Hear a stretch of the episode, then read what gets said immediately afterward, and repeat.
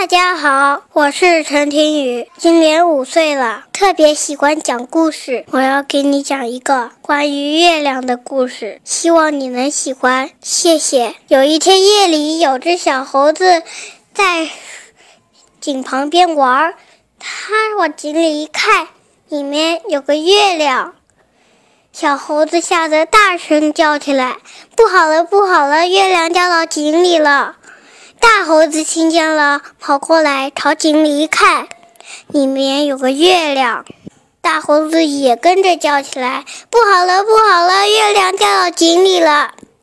老猴子过跑过来朝井里一看，月亮果然掉到了井里，也跟着喊起来：“不好了，不好了，月亮掉到井里了！”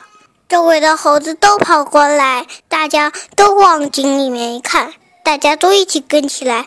一起说：“不好了，不好了，月亮掉到井里了！我们赶紧把它捞上来。”猴子们爬上井旁边的大树上，老猴子用老猴子用脚勾着树枝，倒挂着拉着，用手拉着大猴子的脚，大猴子也倒挂着拉着另一只猴子的脚。就这样，猴子们。一只接一只，一直倒挂到井里。小猴子在最底下，小猴子用伸手去捞月亮，可是手刚碰到水，月亮就不见了。老猴子抬起头往天上一看，月亮还好好的挂在天上，就说：“不用捞了，不用捞了，月亮还好好的挂在天上呢。”谢谢大家。